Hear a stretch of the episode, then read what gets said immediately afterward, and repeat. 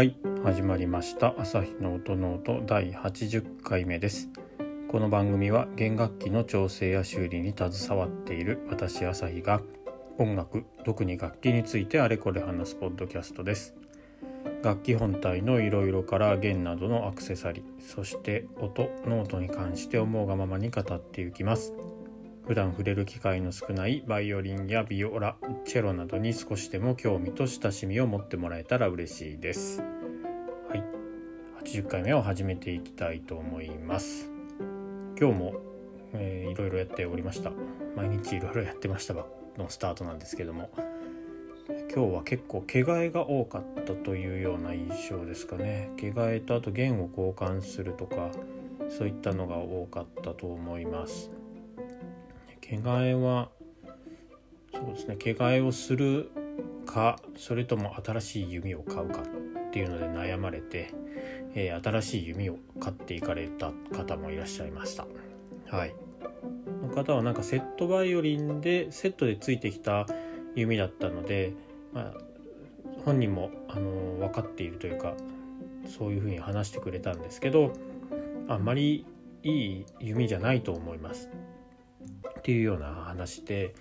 でじゃあうちにある、まあ、予算にはどれぐらいって聞いてそれの価格帯の弓を何本か引いていただいてあこれやっぱ全然違うなっていうことでじゃあこれ買いますっていうことで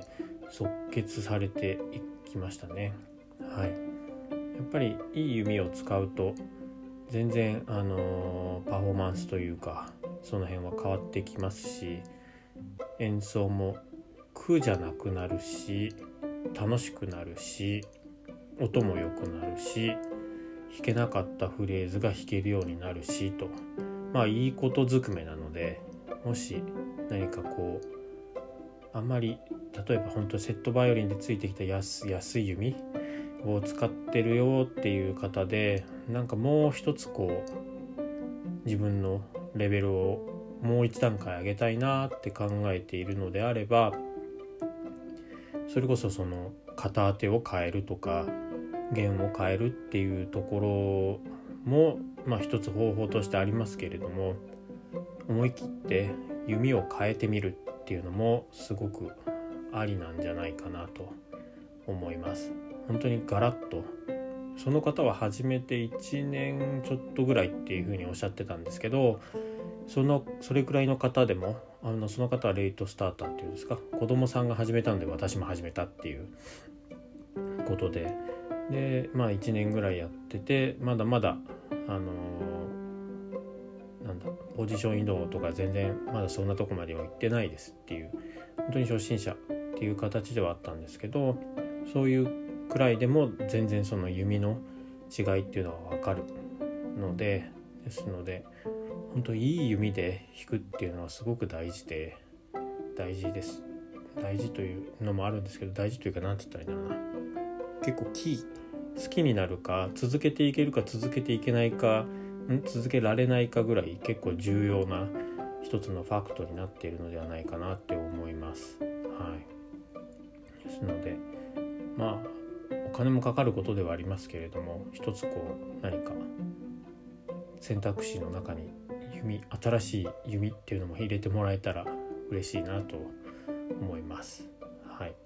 でその方がまあ質問したことでに基づいて今日ちょっとお話をしてみようかなと思うんですけどは今使ってる意味はそういう感じと意味なんですと。で毛替えをもそろそろ1年してねやってきたので変えたいっていうふうな話で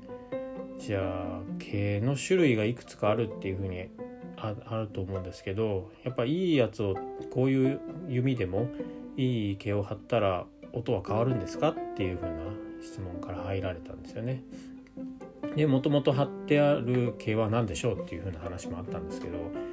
貼ってある毛は私はわからないです。やった本人ならわかると思うんですけど毛替えを。やったことがないですし多分最初の毛替えだったと思うんですよね工場の工場というのえー、毛替えっていうのが明らかに分かるそういった毛替えだったのでですのでその辺の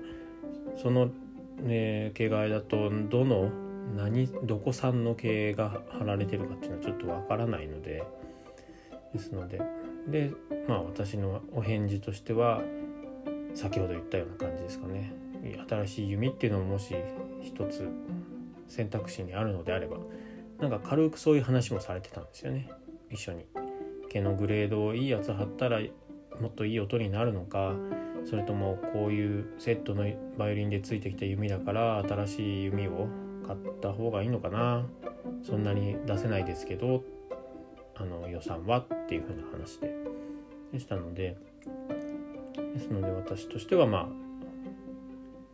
新しい弓の方がいいんではないでしょうかっていう風な形でお話をさせていただいたという感じです。実際のところその毛のグレードを良くしたら音は良くなるかっていうとまあ普通に考えると良くなるはずですこれは間違いないとは思いますただその毛と毛のそのグレードというのは良いっていうのは何をもって良いかっていうのはちょっとそれぞれ違うところがあって例えば良くなるとよりなんだろうな毛の質が良くなるから良いなのか毛の引っかかりというか力強く音が出るような感じの毛なので良いってしてるのかお店によって多分違ったりすると思いますしですので例えばこうすごいセンシティブに細かなニュアンスもつけたいっていうのに引っかかりのいい毛というかねそういうのがいいグレうちではハイグレードの毛ですよっていうふうに用意してあるところで毛替えをしてしまうとそれは狙ったところとは違う結果になってしまうと思いますのでそのこの辺はなかなか判断というかお店の人じゃなければねお客さんは全くそんなことは分からないと思うのでですので、何をもって良いとするかっていうところ毛の質が良いっていうのは何なのかっていうのはなかなか考えると答えが出てこないっていうところになるんですけどね。あとはいかにあの良い毛を使っていてもあの職人さん毛替えをする職人さんが上手にやらないと全く意味がないのでこれは以前どこかの回でもお話ししてるんですけど結構毛の質よりも職人さんの腕っていうのは私本人自分でで自分のハードルを上げてるんですけど職人さんのその毛替えのクオリティ技術っていうのにもものすごくあの毛替えの仕上がり弓のパフォーマンスっていうのは影響されてしまうんじゃないかなというふうに思っています。やっぱりいい食材を持ってても料理が上手じゃなければ台無しになってしまうっていうのと同じ感じでこの辺は私もいつも気をつけてやってはいるんですけどベストを尽くしてやっているんですけれどもなかなかこの辺に関してはやってるところをね見せてくれるところもあると思いますし私の場合は別に見たいよっていうのを見ていただいても全然いいのでそんな感じではあるんですけれども。という感じでそうですね。毛替えのことと弓新しく新調するかどうするかっていうところですね。はい。結構本当に何でしょう。昨日の話とその値段の話を今日は弓の場合はこれぐらいの金額ですこれぐらいですっていう風な形でお話をその方にはして、まあ、ある意味先入観を与えてしまっていた部分はあるかもしれないですけど今使っているものよりだいたい23倍の金額のもの。逆あとは10倍ぐらいするような金額のもの。っていうことで2タイプぐらい弾いていただいたんですけど合計で多分4本ぐらいですかね。やっぱりその23倍ぐらいの金額のものを引いた時には1年ぐらいしかやってない方でしたけど違いはもう全然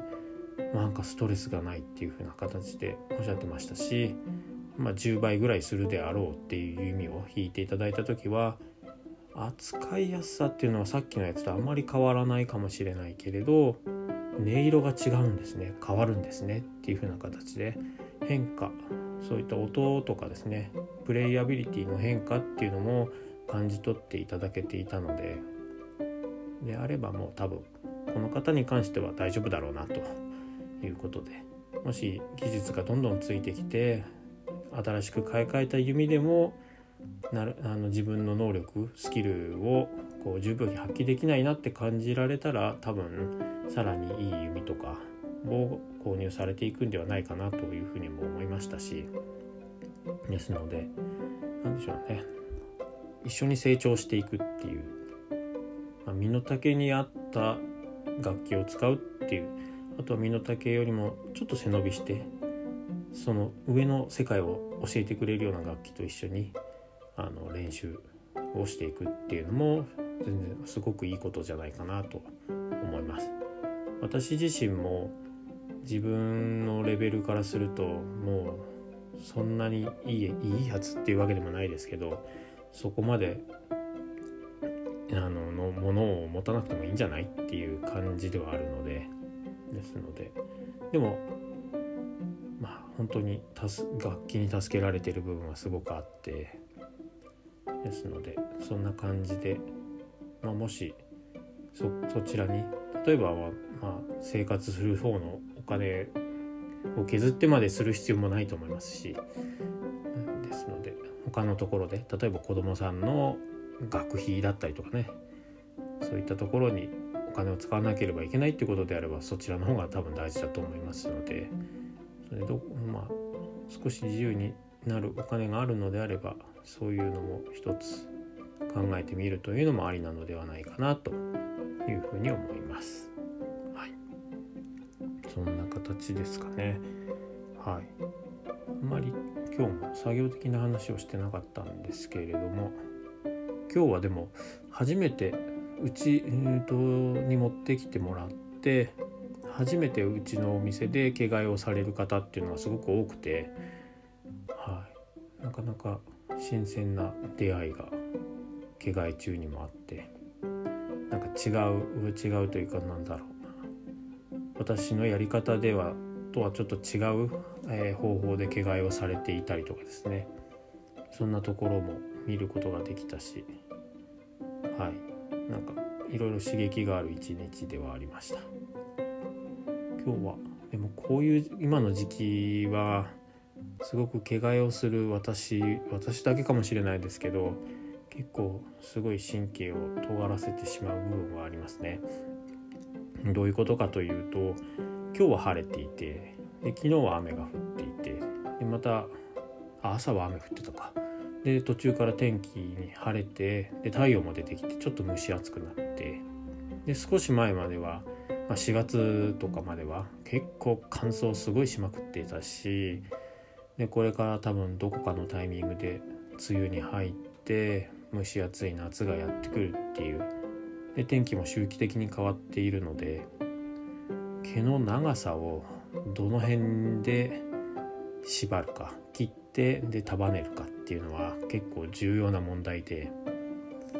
なかなかでエアコンもつけたりつけなかったりとかですね。その店内というか部屋の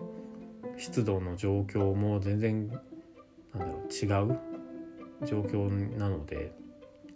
エアコンつけてたらどんどんどんどんまあ乾燥はしていきますしそんな形で。ですので結構その毛の長さどの辺でハサミを入れて毛の長さを確定させるかっていうのはちょっと神経を使うところっていうのはありますね。はい、やっぱり雨の日は毛が伸びているので雨の日にあとは湿気が多い日にこういつもと同じようにあの毛替えをして毛を切ってしまうと晴れた日とかですねは毛が縮んでパンパンになってしまう。毛がはは緩めてるけど緩まない状態になっちゃったりとかですね。逆にあの雨の日に今日雨だからっつってちょっと長めにやっておいたらちょっとあの晴れて少し湿度も落ち着いてるのに長いままになってしまってなかなか巻かぐるぐるとあのスクリューを巻かないと毛が腫れないとかですね。そういうことも実はあるので皆さんも自分の弓をあの晴れてる日雨の日ちょっと本当に湿度がある時とない時と見比べてみると本当だっていうのが分かるぐらい毛は伸びたり縮んだりしてるのを体感できると思います。ですのでなのでそうですねなるべくできれば年少なくとも1回ぐらいとかですね湿度が多い時期と乾燥してる時期で半年に1回ぐらい毛替えをしてベストな状況の毛の長さにしておいていただけると弓にもストレスがなくていいんじゃないのかなっていうふうに思います。はい。そんな形で今日は弓のと毛替えそして毛のお話をしてみました。では番組を気に入ってくれた方はサブスクライブやチャンネル登録 Twitter は朝日の音ノートでやっておりますので、え、もし見つけたりとかですね何か質問とか感想とかがある場合は「ハッシュタグ朝日の音ノート」つけていただいたりとかですね、え、リプライとかあとはフォローやいいねとかもぜひよろしくお願いします。あと SUZURI ではまたあの昨日お話ししたようにベルギーの駒のあのアイテムを新たに、えー、商品として登録しましたのでちょっと覗いてみてもし気に入ったものがあれば購入していただけるとすごく嬉しいです。売上に関してはこのポッドキャストをなんかさらにこうよよくしていくというかそういったものに使えたらなと思っておりますのではいですのでまあ気に入ったものがあればで本当結構ですのでなんかまあまあとりあえず覗いてみてくださいという形でどうぞよろしくお願いします。それでは皆さんまた次回の配信でお会いしましょう。ありがとうございました。さようなら。